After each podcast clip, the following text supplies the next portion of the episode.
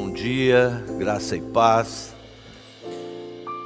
Que palavra, glória a Deus, porque muitas pessoas estão já aí no chat compartilhando testemunhos e busque ajuda. Busque, busque no Senhor e busque ajuda. A igreja está preparada para isso. Nós já temos muitos e muitos casos de pessoas que podem testemunhar que aquilo que parecia impossível aconteceu e mudaram a sua história nessa área financeira, na área com o nome. Eu quero compartilhar com vocês Hebreus capítulo 11, o versículo 6, que diz assim: que sem fé é impossível agradar a Deus. Sem fé é impossível agradar a Deus. Na verdade, isso quer dizer que a fé, querido, é bastante significativa, porque o aumento do favor e o agradar ao Senhor está relacionado de muitas maneiras à nossa vida de fé. Eu posso tentar agradar a Deus de muitas maneiras, mas se eu não é, manifestar fé, eu vou ficar em débito com isso, sabe? É, uma das coisas que nós temos aprendido é que a fé, ela não cresce com o esforço, ela cresce com a rendição. Então, é num lugar de submissão que vai te levar a uma fé cada vez maior. É quando a gente entende que a nossa força, a nossa condição não tem mais como alcançar, aí a gente se coloca assim de uma maneira em submissão e ali nós vamos crescer em fé. Se nós tivermos essas coisas em mente, elas nos manterão longe da empolgação que é uma falsificação da verdadeira fé. A gente aqui procura sempre trazer isso para que você não se iluda, não é um, uma varinha mágica, não, não é isso, sabe? Isso é uma falsificação da fé. Você não se esforça para ter uma grande fé. Aí às vezes a gente ouve assim das pessoas, né? Ah, pastor, eu vou crescer em fé, agora eu decidi e tal, como se pudesse assim determinar uma grande fé. Não é assim que funciona, querido. A fé, ela vem de algumas maneiras, duas delas. A número um, a fé é um fruto do Espírito, ou o dom do Espírito. Está lá em Gálatas 5, lá é mencionada como fruto do Espírito. Algumas traduções usam a palavra fidelidade, que é a mesma palavra para fé. Então, veja só, se você é infiel, você não pode dizer que você é uma pessoa de fé. É, é, essa é a realidade. É, se você é infiel nos dízimos, você não é uma pessoa de fé. Ah, não, mas é, é, não é. Sabe assim? Está é, lá em 1 Coríntios 12, lá já fala sobre o dom da fé. Então nós vamos falar aqui que o fruto do Espírito é fé, o dom do Espírito é fé. O fruto quer dizer que pode desenvolver, ele pode aumentar o seu tamanho. E também a gente dá muito exemplo de que a fé é como um músculo do nosso corpo, sabe? Quanto mais você usar, quanto mais você usar, mais pode se desenvolver. Então, nós não podemos dizer que nós não temos fé, tem pessoas que falam assim: ah, eu não tenho fé. Não, não, a gente não pode dizer isso, porque Deus, Ele deu uma porção para cada um, Ele deu uma medida de fé.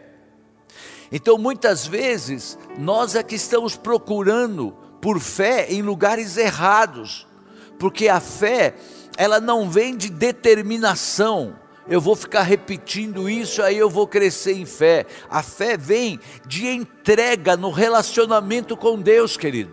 A fé, ela vem quando você diz: Olha, eu já tentei de tudo e agora eu sei, eu preciso do Senhor, e você se entrega, entrega de verdade.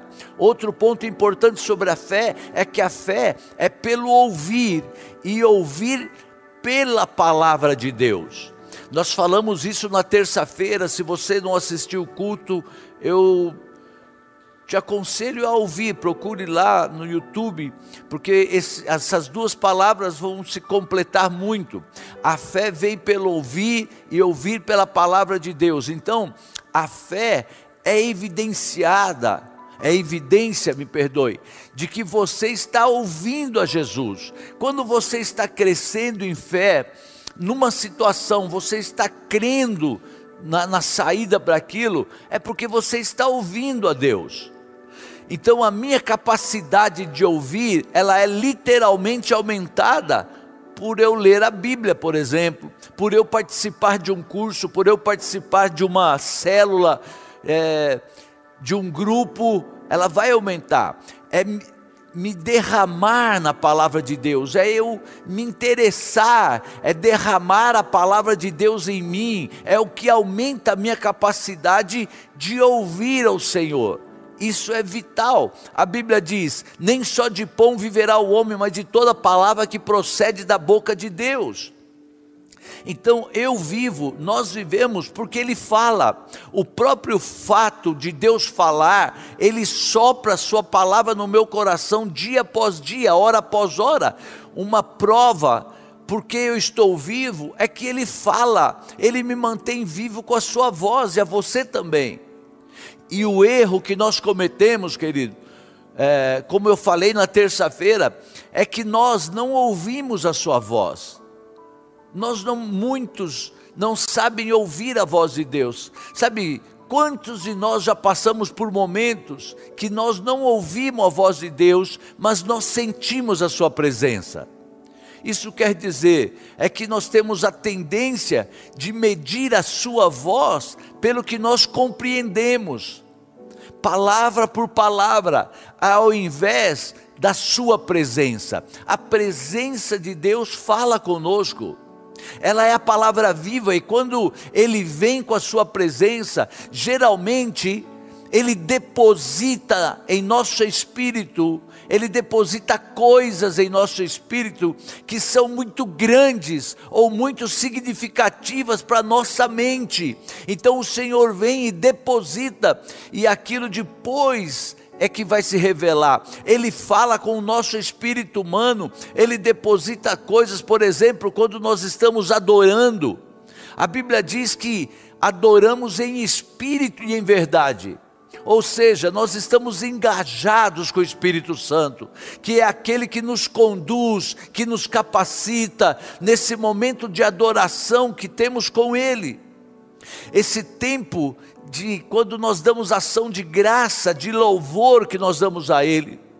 Mas também diz que adorar em verdade. Na verdade significa que nada é oculto, ou seja, eu estou lá diante do Senhor eu estou assim com toda a minha dor, com todas as minhas vitórias, os meus testemunhos, eu estou lá com todas as minhas perguntas, todas as coisas estão ali sobre a mesa. Eu não sou presunçoso, eu não finjo ser alguém que eu não sou. Eu estou aqui, Senhor, como uma criança que tem problema. E isso tudo é parte da minha expressão de adoração.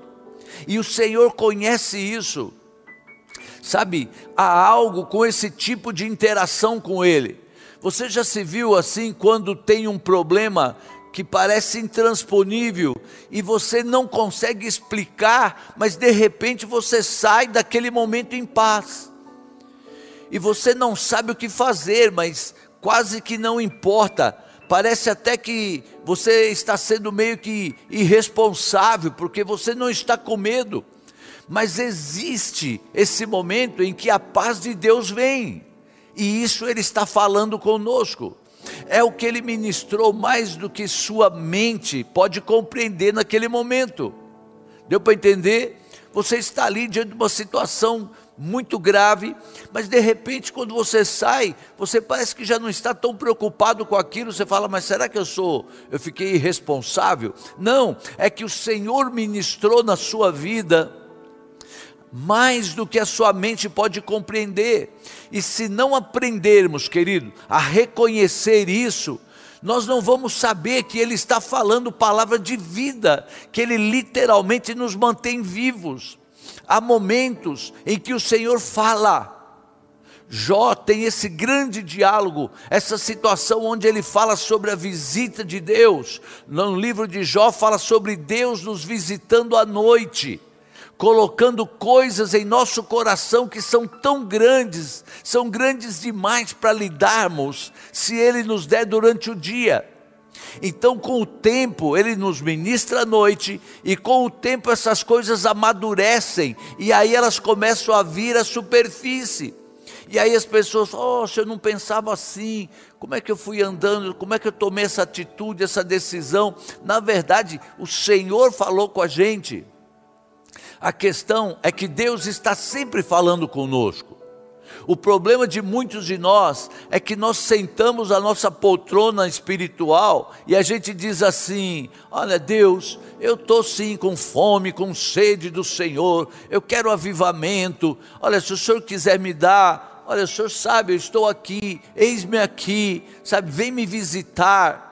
Queridos, esse tipo de abordagem das coisas de Deus, ele é muito perigoso, porque significa que você vai passar a sua vida dessa maneira dizendo eu quero, eu estou aqui para o avivamento, mas você só vai receber o que ele já determinou soberanamente que você vai ter.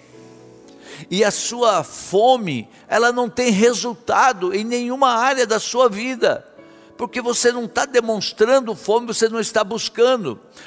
A melhor parte do que você e eu precisamos, querido, na vida, ela será trazida até você, até a nós. Agora, as demais, você terá que buscar, eu tenho que buscar. Não dá para eu ficar, Senhor, se o Senhor quiser, eu estou aqui, me usa. Não, não, a gente tem que levantar e buscar. Nós temos uma responsabilidade nisso, querido. Em 1 Coríntios 12 e depois o 14, lá diz: busquem com dedicação os dons espirituais.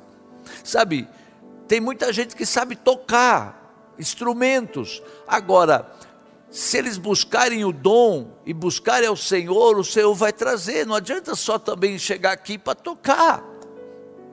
Senhor, olha, eu, eu quero muito tocar, o Senhor pode. Sabe, não, vai para a escola, vai aperfeiçoar, vai orar, vai se consagrar para que Deus possa ir te abençoando. Romanos 6,4 diz assim: portanto, nós somos sepultados com Ele na morte, por meio do batismo, a fim de que, assim como Cristo foi ressuscitado dos mortos, mediante a glória do Pai, também nós vivamos uma vida nova. Queridos, aqui está ensinando sobre a morte e a ressurreição de Cristo, mas também está falando sobre o batismo nas águas. Ele usa a imagem da água como ilustração do túmulo. A gente também sempre explica isso no batismo. Né? É, ele diz assim: olha, você foi sepultado na morte de Cristo, e quando você levanta, sai da água, quando você sai, você tem essa novidade de vida, esta obediência física que você teve de ir até lá e ser mergulhado na água, esta obediência física traz libertação espiritual. Então, ah, mas como assim? Olha, não questione, você foi sepultado. Quando você sai da água, você é uma nova criatura, nasceu. É, mas eu estou me vendo do mesmo jeito. Não questione, somente faça o que ele manda. Aí nós vamos ver no versículo 5 que diz: Se nós fomos unidos com Ele na semelhança da Sua morte, certamente nós o seremos também semelhantes em Sua ressurreição. Então, sabendo que nós somos crucificados com Ele, o nosso velho homem e a sua velha natureza, para que o corpo do pecado seja destruído e não sirvamos mais como escravo. Então, quando nós entendemos isso, no versículo 11 diz assim: Assim também vos considerai-vos mortos para o pecado. O que está dizendo para nós? Olha, quando você foi morto com ele, você se considera ali, se considere também morto o seu velho homem. Sabe? Então tem dois pilares para nossa nova vida, querido. Jesus morreu no meu e no seu lugar para expiar os nossos pecados. Em segundo lugar, no terceiro dia, ele ressuscitou dos mortos para nunca mais morrer. E você vai ver no versículo 11: sendo assim, considere-se como morto para o pecado. A gente precisa entender que o nosso adversário ele é astuto. E se nós acreditarmos em uma mentira, nós estamos dando poder para o mentiroso. Então nós não podemos acreditar em mentira. Jesus, ele nunca tirou a nossa possibilidade de pecar. Porque você vai lá, se batiza e de repente você se vê pecando. Aí o seu adversário, o nosso adversário fala assim: ó, tá vendo? Isso daí é tudo lorota. Você já se batizou e está pecando. Só que Jesus, ele nunca tirou a nossa possibilidade de pecar, ele só destruiu a nossa capacidade de desfrutar do pecado. Quantos de nós já cometemos erros tolos e você se sentiu assim, um zero à esquerda depois? Você cometeu um erro e aí você fala: Meu Deus, pronto, porque o Senhor, o Espírito Santo, ele tirou de nós aquela coisa de de usufruir do pecado. Queridos, ninguém define os seus próprios parâmetros para crescer na fé. Ninguém tem o direito de dizer assim: olha, Deus, faça isso e aí eu vou crer mais, ou eu vou crer.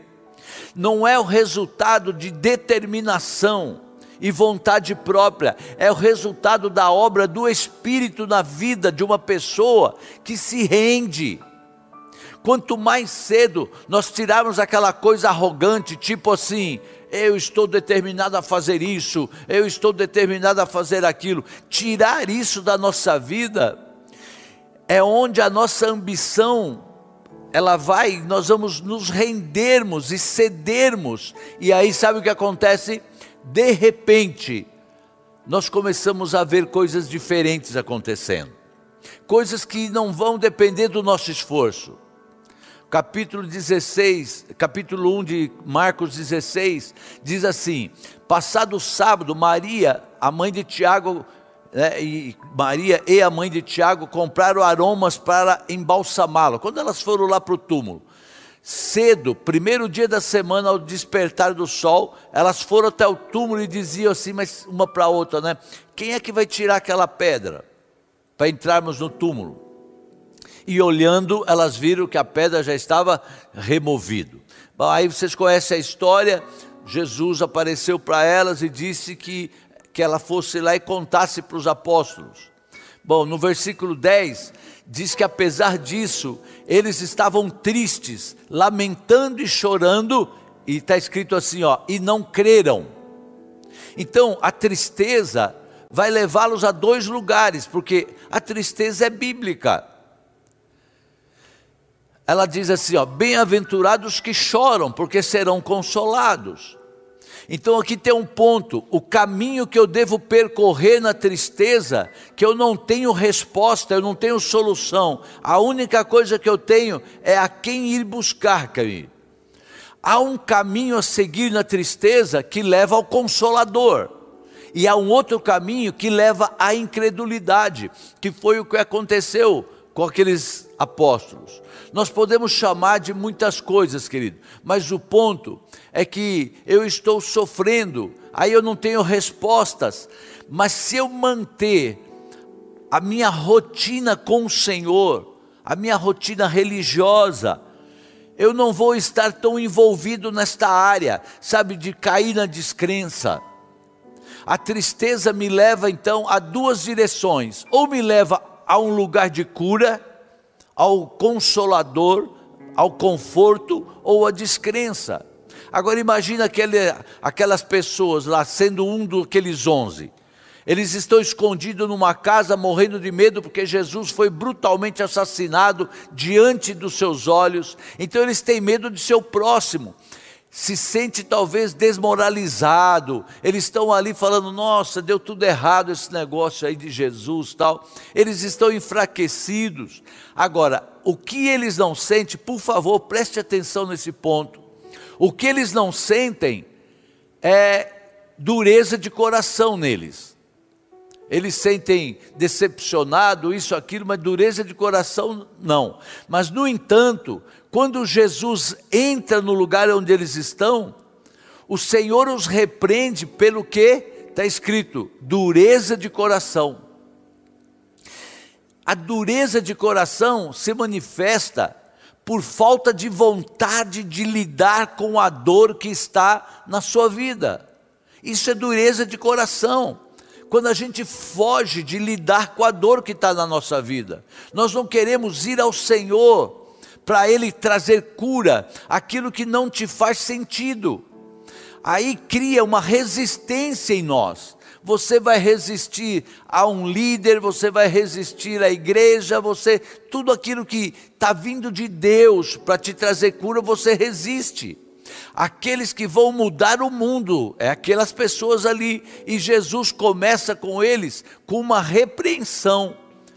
Ele está basicamente dizendo assim: ouça, eu já enviei mensageiros, você não acreditou neles. Eu falei com antecedência o que ia acontecer, e depois eu mandei mensageiro. Quantas vezes o Senhor já falou com a gente a respeito de algumas coisas e a gente continuou fazendo a mesma coisa, cometendo os mesmos erros, não crendo. Então agora pensem, por que isso? A primeira pessoa que foi levar a mensagem para aqueles discípulos foi Maria Madalena, quer dizer, aquela que foi liberta de vários demônios e ainda por cima, mulher, que naquele tempo não era assim considerado alguém assim de que não tinha consideração com mulher. E aquela pessoa, ela foi escolhida para ser a primeira. Preste atenção agora, porque isso aqui é uma chave para você começar a entender e discernir a presença de Deus e Deus falando. Nós precisamos aprender quando Deus está falando, não é porque faz sentido para você. Olha, eu sei que Deus está falando porque Ele mandou aqui esse homem consagrado que é um papapá, papapá. Não, Ele mandou uma mulher que estava cheia de demônios. Então não é porque faz sentido, mas porque você reconhece a presença de Deus liberada quando Ele fala. Eu não tenho dúvida que a gente já viu isso antes, mas o Senhor ele quer nos fazer reconhecer a presença dele. Queridos, o Senhor falou tanto conosco sobre estarmos em casa nesse tempo. O Senhor falou tanto aqui nessa igreja de que a gente deveria praticar, buscar a presença dele de uma maneira pessoal. É isso que ele está aqui nos levando hoje de volta, dizendo assim: ei, eu preciso que vocês aprendam a reconhecer a minha presença. Eu preciso que vocês aprendam a reconhecer que eu estou falando, independente de ter um louvor lindo, todo mundo junto, que é uma delícia, todo mundo levantando a mão, tudo isso é bom, mas eu preciso que você aprenda nesse tempo a reconhecer que eu estou falando com você, que eu estou dentro da sua casa, que eu estou dentro do seu trabalho, aleluia. Querido, se você ainda não entendeu isso, se você ainda acha que Deus está distante de você porque você não está no culto presencial, eu quero dizer para você, em nome de Jesus, ligue aí para o WhatsApp da igreja, peça ajuda, nós vamos orar com você, porque Deus quer que você aprenda a buscá-lo de uma maneira pessoal, Deus quer que você compreenda quando Ele fala com você. Olha só, a gente precisa reconhecer a presença dEle. É muito fácil reconhecer a presença quando nós estamos num culto presencial, onde vem o louvor e você está junto. Aí vem um irmão que está chorando do lado, o outro está testemunhando o outro. Isso é muito bom. Agora o Senhor quer mais porque Ele quer que a gente aprenda a reconhecê-lo ali, você sozinho, dentro de um poço, ou lá numa, numa cadeia, ou quem sabe num leito de hospital, você não vai ter um, um coral, uma orquestra, não vai ter o Diego e o pessoal para estar adorando, para que você sinta a presença de Deus. É isso que Deus está falando, sim, querido. Nós precisamos aprender. Essa crise já nos trouxe uma amostra. Eu quero dizer para vocês, eu creio que coisas piores virão. Essa é a realidade, a Bíblia fala disso. que nós vamos ter aflições.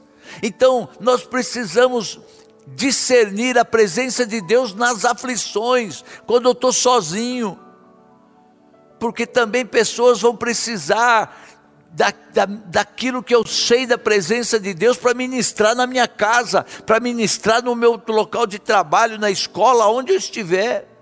Olha só, ah, mas eu, apóstolo, é, olha só, Jesus usou aquela mulher que estava cheia de demônios, até um tempo atrás, para levar para eles de que Jesus já estava ressuscitado. Jesus, lá em João 6, ele esse capítulo é onde ele multiplica comida, aquela multidão de pelo menos 15 mil pessoas. Jesus, ele multiplicou o almoço, de quem que foi que ele foi pegar esse almoço, querido? De um adolescente lá, um jovem, sabe, que não tinha sido nem contado na multidão, porque quando eles contavam, eles contavam homens e mulheres. Criança, aliás, eles contavam os homens, mulheres e crianças eles não contavam.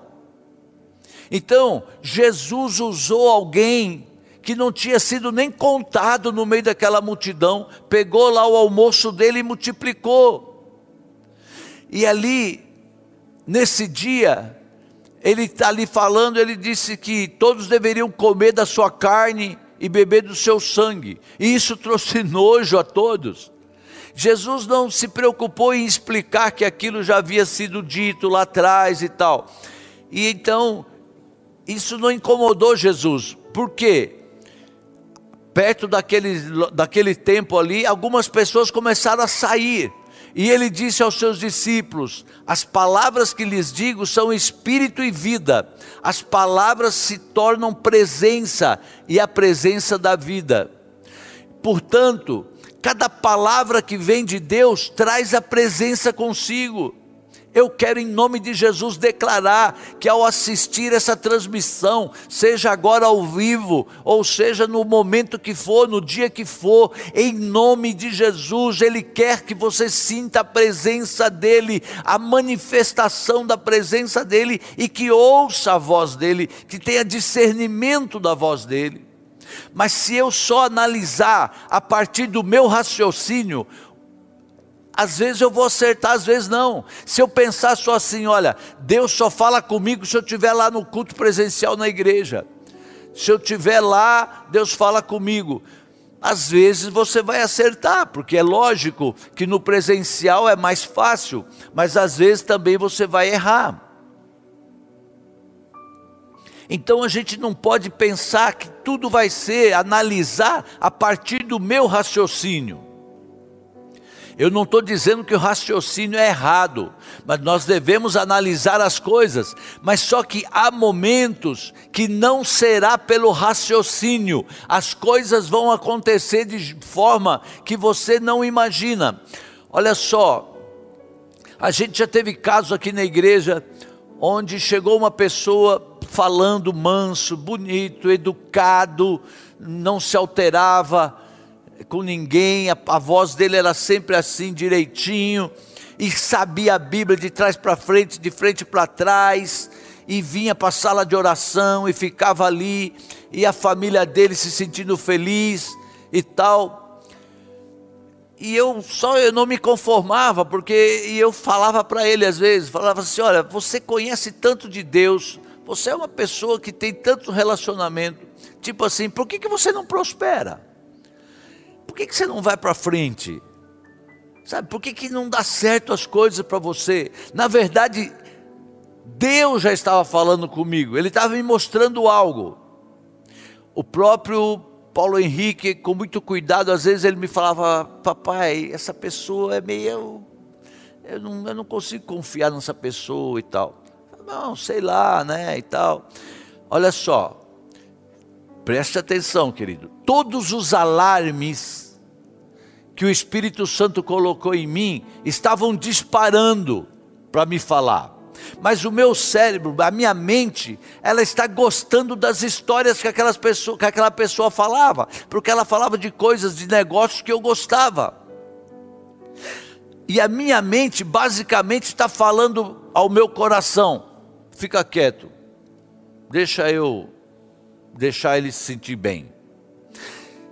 Sabe, queridos, quando um relacionamento seu estiver indo profundo demais, quando você estiver vendo que o seu relacionamento com alguém, você está se entregando muito, em nome de Jesus, principalmente se for aqui da igreja, por favor, compartilhe com os pastores, com algum dos nossos pastores. Sabe por quê? essa pessoa, ela contava como Jesus tinha feito isso, como Jesus tinha feito aquilo, a gente via a família dele aí feliz, mas na verdade ele se fazia daquele cristão todo para obter relacionamento cada vez mais profundo com a pessoa e depois saquear, roubar, enganar as pessoas. E assim ele fez. E depois sumiu. Depois sumiu.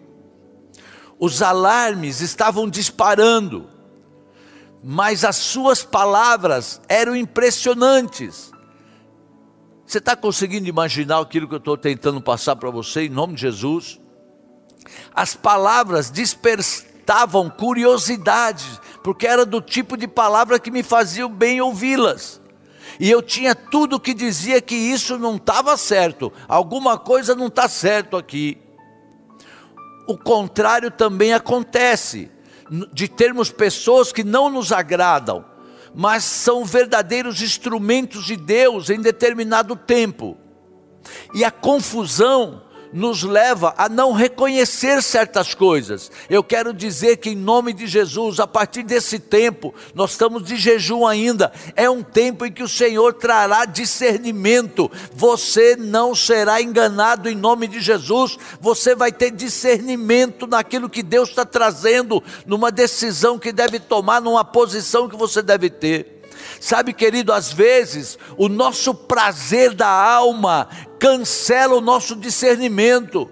Nós estamos sabendo que aquela pessoa não é boa, alguma coisa está errado, mas a gente tem prazer em ouvir aquilo que aquela pessoa está fazendo, porque está fazendo carinho no nosso, na nossa alma, no nosso ego. E o Senhor quer que aprendemos a fonte da própria vida. O que o Senhor está dizendo, eu volto a dizer para você que está se sentindo mal e não está com os cultos presenciais ainda, há tempo de você desenvolver isso. Deus quer, daqui a pouco esse tempo passou. E se você ficou para lá e para cá, porque, ah, não, eu estou indo lá no culto, não sei aonde, não sei aonde, porque eu preciso, sabe? Eu preciso do presencial. Quero dizer para você, querido, em nome de Jesus, com todo amor, busque ao Senhor, porque esse tempo vai passar e você não cresceu. E o Senhor quer que você cresça em discernimento, o Senhor quer que você cresça em maturidade para ouvir a voz dele, saber quando ele está falando ou não, porque muitos virão e nos enganarão, diz a palavra. Sabe, não só de pão viverá o homem, mas de toda palavra que procede da boca de Deus. Então nós vivemos porque ela, Ele fala conosco. A nossa compreensão da Sua palavra não é a medida de reconhecer a Sua voz. Não é só quando eu ouço alguma coisa que eu compreendo aquilo. Reconhecemos a Sua voz pelo impacto da Sua presença. Olha só, venha o que o Senhor está dizendo, venha conhecer a presença porque ela nunca te enganará. Pegue isso, se você não está jejuando por isso, diga: Senhor, eu quero jejuar, eu quero ofertar, eu quero fazer alguma coisa para que eu possa começar a crescer, reconhecendo a Sua presença. O ponto é que tem pessoas que não crescem em fé porque ela cria insegurança, criando essas barreiras. A pessoa tem que ter tal e tal coisa. Ah, o culto, para mim ouvir Deus, tem que ter isso, tem que ter aquilo, tem que ter aquilo outro, tem que ter qualificação tal. O fato tem que ser assim ou assado. Querido, há um convite, há uma jornada. Nós estamos vivendo um convite de Deus. Nós estamos numa jornada onde se fechou tanta tantas coisas, você deixou de ir a tantos lugares. É uma jornada relacional para poder conhecer ao seu Deus. Onde a chave da minha vida é a capacidade de reconhecê-lo. porque quando eu estiver convicto dessa minha capacidade, eu vou ministrar para os meus filhos para que eles tenham paz diante de qualquer situação. Eu vou ministrar para minha casa que eles tenham confiança, porque eu vou estar convicto disso. Querido, nesse tempo de reunião, ali no pátio né, de oração, ou mesmo antes, quando na sala de oração, sabe, é, às vezes tinha ali uma ou duas pessoas, mas a manifestação da glória de Deus que está ali se manifesta de uma forma linda, e isso muda a gente.